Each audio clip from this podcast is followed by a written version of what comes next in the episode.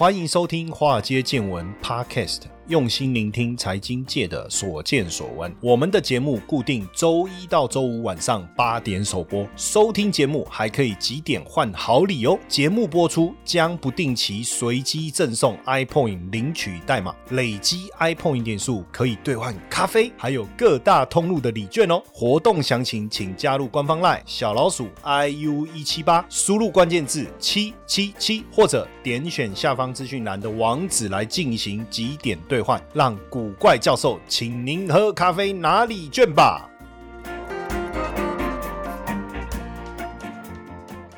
股票市场千奇百怪，见怪不怪。大家好，欢迎收听华尔街见闻。好，我们今天来聊一聊飞天车啊。啊，这个飞天车应该是在电影当中才会出现的场景吧，对不对？但是呢，呃，在今年年初美国消费电子展 CES 期间呐，拉斯维加斯的会议中心就有出现这种纯电动版的运输工具，哈，电动房车啦，电动游艇、电动卡车、电动飞机，哦，最让大家感到兴趣的。就是电动飞行车，看起来像飞机哦，可是兼具在路上行驶的功能哦。那如果切换到飞行模式，当然就能飞啊！哦，回到陆地上就能跑啊！哦，哟，这个就是 是不是以后只要塞车就飞？那会不会就就通通大家都塞在空中这样？这个变成哎，修旅车也能能跑也能飞哦，反正停的时候就停车格哎，那这样以后停车格其实停车场。的那个划分的方式跟现在就会不一样哦，就是不用那个车道啊，反正我就把每一格画满了，画大一点就好了。反正你们每一个都能飞啊，啊，你你就垂直起降就好了哈。那以后的加油站怎么加？哦，因为不对，应该说充电站然后充电站怎么充电？哎，这个都可以想象哎，就是说以后那个充电站就像那个灯塔一样，一击一柱擎天，然后伸出各种这个充电管线，对不对？然后你就停。在空中，然后它升过来，哎，这个搞不好很快就会看到哦。那，这个 Sky Drive 是日本专门研发空中飞行汽车的公司啊。那已经有人订购了一台这个价值一百五十万美元的飞行车哈。那这一位。呃，是一个投资家叫千叶公太郎，那这个也是接下来在大阪关西世界博览会的最大卖点。如果二零二五年大家有机会到大阪参观关西世界博览会的话，应该就会看到这个飞行车哈。那这个已经开始接受订单，已经开始接受订单了。那这个 Sky Drive 其实在去年就签了一百架这个飞行车了哈，飞行车是由越南的太平。平洋集团下的订单总共下了一百架，那目前确定要交货是十架，电动的，电动的，电动的，就看起来有点像无人机啊，哈，那可以一个驾驶跟一个乘客，哈，一个驾驶跟一个乘客，那最长的续航距离是十公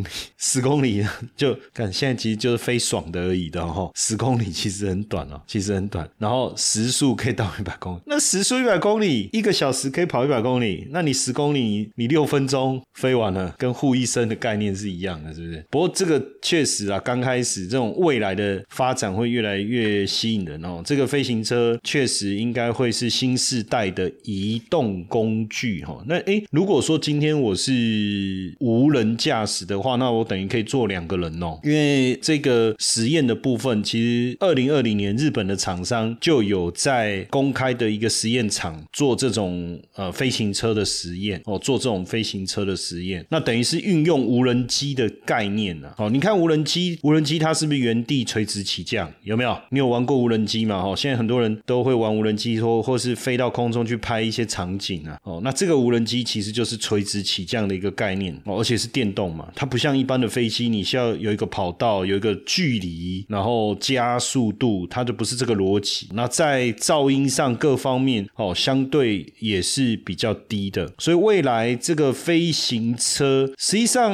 我倒觉得说是一定要叫飞行车嘛，除非你真的兼具汽车跟飞行的功能啊，要不然说实在就是一个可以载人的无人机吧。好，但就是说未来应该可以解决什么？比如说离岛啊，比如说你说台湾本岛到金门，哎，这个哎，可是如果一次载两个人不划算哈，应该是说比较近的一些距离离岛的移动。哦我我讲呃紧急救援的时候哦，尤其是疏散紧急疏散的时候哦，或者是说真的要解决这个大都会塞车的一个问题，这个可能可以哦。所以现在日本其实是跑得蛮前面的哈。那像呃日本的丸红，他们也完成了日本就在境内室外，在日本哦，他们的室外啦，室外去驾驶飞行车，去驾驶飞行车哦，大家都争相的要去去做这件事情。那但就是你如果看。大部分这些像王红这个，它就是一一堆螺旋桨啊，哦，然后反正就是很像无人机这样子，然后你可以坐在里面啊，然后自己开啊，那个很简单嘛，跟跟跟飞机做一个对比，因为我有开过飞机啊，我之前去关岛的时候有开过飞机。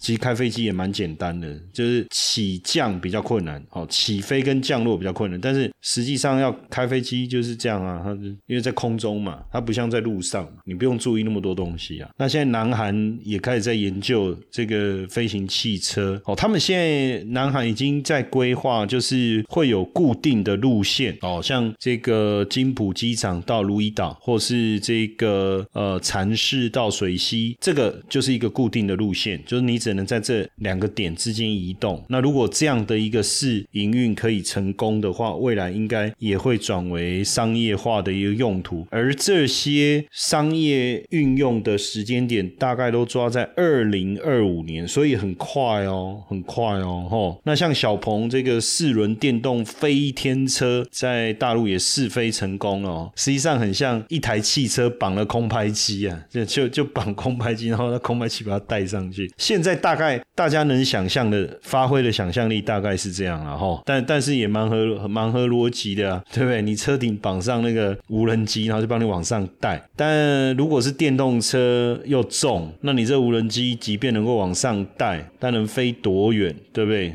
尤尤其是两吨的汽车要升空，你续航力充电以后能飞多远，这是一个问题啊。那开车的时候用方向盘，那如果是飞行的时候要上下呃左旋转嘛，往左旋、往右旋，或是盘旋，或是往前往后，那你还有一个操纵杆，对不对？要还有这个操纵杆，这些可能都要未来都必须去看怎么样搭配。当然还有一个就是环境跟法规嘛，比如说我今今天想的很简单嘛，我我塞车我就起飞啊啊路线呢，在空中的路线呢怎么规范哦？那在哪里可以起随时起飞，哪里不可以？对，这些未来都有很多规定。当然现在就是大家先往这个方向去努力了哈，真的也是啊，我这个我倒是蛮兴奋的。我希望在我有生之年我可以开飞天车，不过现在看起来一台都好几千万哇，这个这个还是蛮硬的哈。不过这个在空中飞好像也是大家的梦想。我那时候在关岛开飞机的时候，我。我是觉得蛮有趣的，然后那个教练一直鼓吹我考那个飞行执照。我想说，我考飞行执照干嘛？我考到了，然后呢？啊，我每次要开飞机，我就要从台湾飞到关岛，然后开飞机飞去哪里？在 空中绕一圈这样。他是说可以开到，好像可以开到日本啊，可以开到日本。然 后我开去日本干嘛？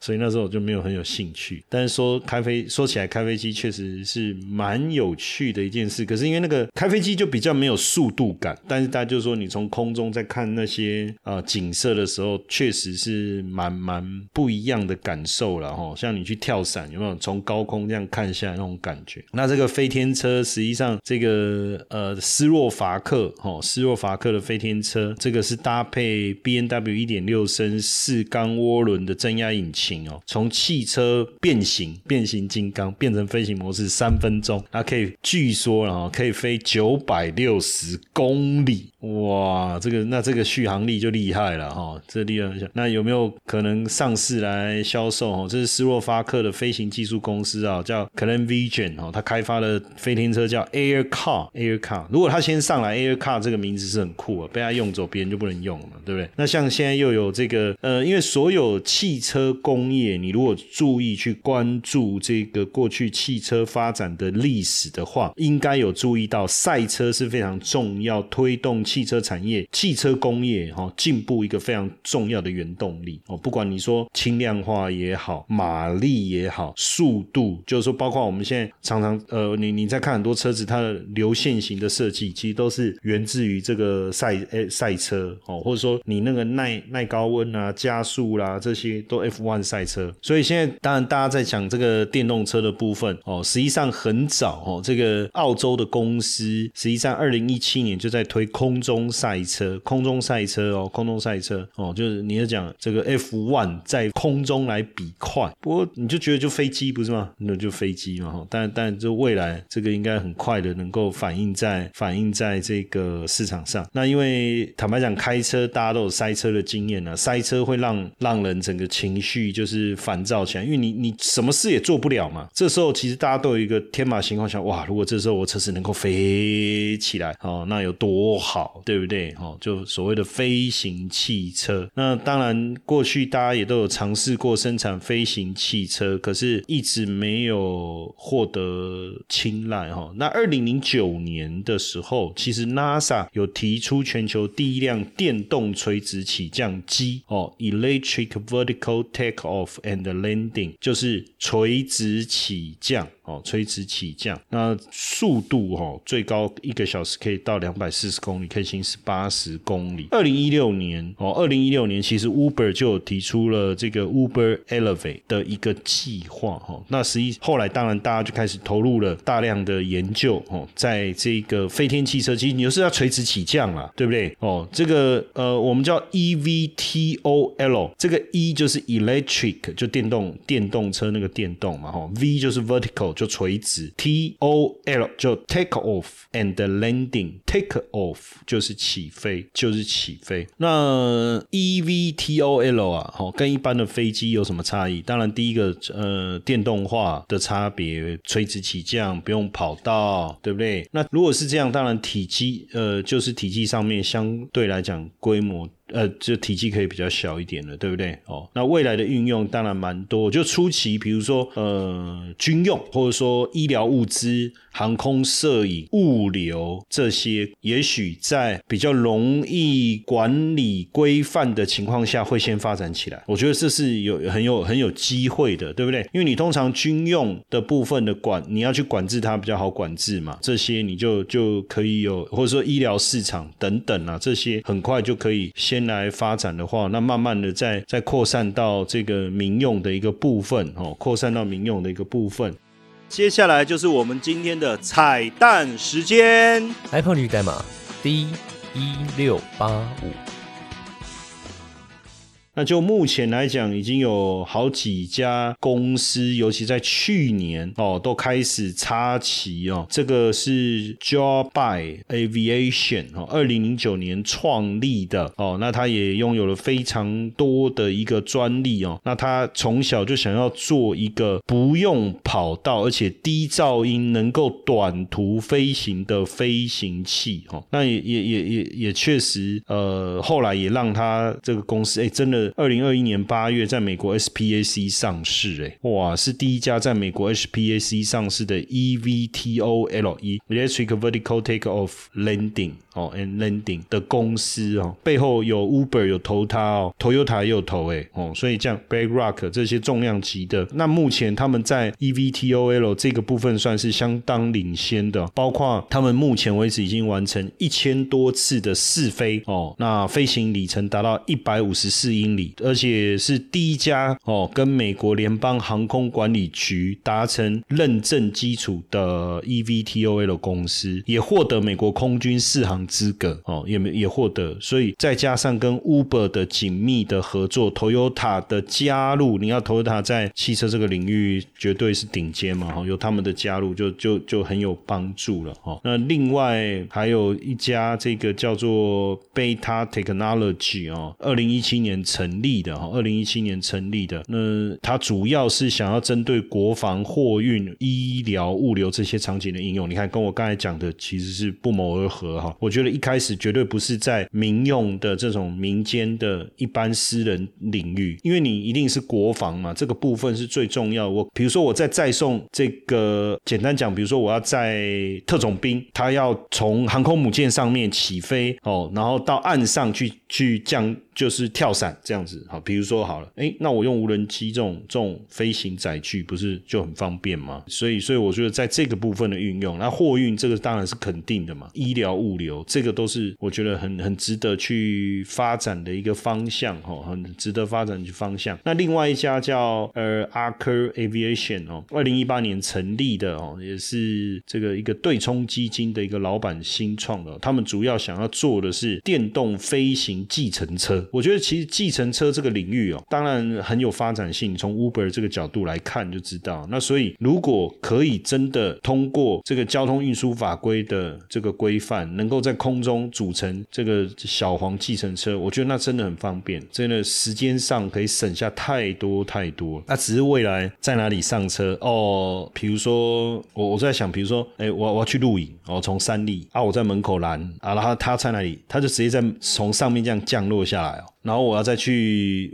请他载我去东升，那他在哪里降落，对不对？我不晓得，这这这可能我还得发挥一点想象力。以目前来看，对不对？因为要不然你就要找，不是你你你总是要先碰到陆地，你才能继续走啊。你又不能就是等下再停红绿灯，然后停啊，你在路边哪边？这个以后好像也蛮有需蛮需要去规范的哈。然后还有像很多啦，英国、中国都有相关的这个公司开始在运作哦，看起来。这个。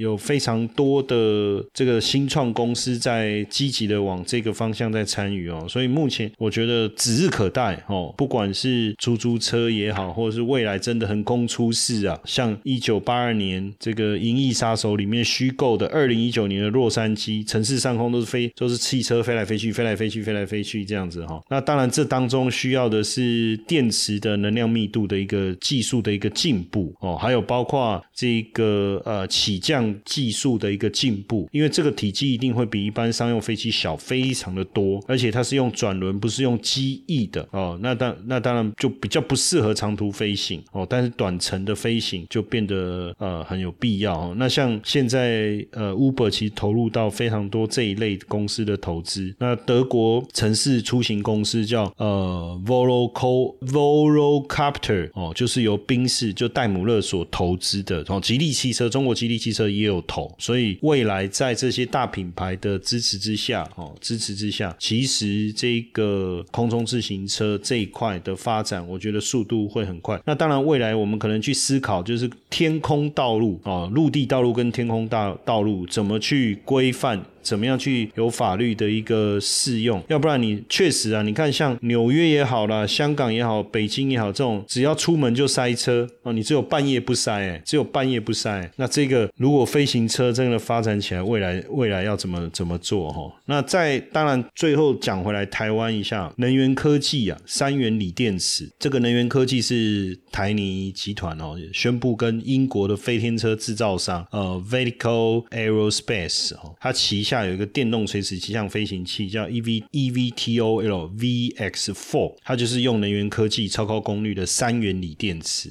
哦。所以如果能够成功上转，那不得了。那去年其实台泥有发布一个新闻稿了，哦，就是能源能源科技目前在台湾、加拿大都有专属的实验室哦。那在高雄小港机场也在盖它的超级工厂，对不对？那今年会成立高阶锂电池实验室哦。那进度不知道怎么样，可以再查一下哦。所以未来不管你是短距离还是中距离，其实从 EVTOL 如果能确定商转来看，市场的规模成长的速度应该会很快，因为现在基本上 EVTOL 的产品，反正就是搭载两到五名乘客嘛。哦，如果飞行范围大概在三十到三百公里，实际上如果以三百公里来讲，台北到高雄就可以满足了。哦，那你速度每小时大概在一百到三百公里，台北到桃园，如果用飞行器，就我们讲这种 EVTOL 这个飞行器的话，包含升降的时间十二分钟，哎。目前台北到桃园大概要多久？出门上高速公路不塞车，到下高速到好到桃园艺文中心好了，大概是三十分钟，对不对？哦，那省时间省很多哦，省很多。所以未来的重点当然还有这个电池马达的动力、能量、电池的能量密度。那总不能飞到一半没电吧？哎，车子开到一半没电还 OK 嘛？哈，反正就在陆地上，哦，就停在就就就看怎么办嘛，早脱掉还是怎样？啊啊！如果飞在空中一半没电怎么办？我不知道哈，这个可能都是未来未来要去考虑的哈。但呃，台泥是说这个 EVTOL 的安全度比直升机还高出一百倍，哈，一百倍。但我在想飞到一半没电的问题，所以你自己要，所以他应该可以评估吧？就我要起飞之前，我输入目的地，然后他就告诉我这个电能不能飞到目的地，是不是？啊，不行，我就不要起飞吧？是不是？大概是这样的逻辑。好，反正哎，科技的进步始终来自于人性啊。反正未来的生活确实还蛮值得想象的。嘿，各位铁粉们，如果喜欢华尔街见闻，请大家多多按下分享键，让更多人能听到我们用心制作的节目。你们的一个小动作，是支持我们节目持续下去的原动力哦！快去分享吧。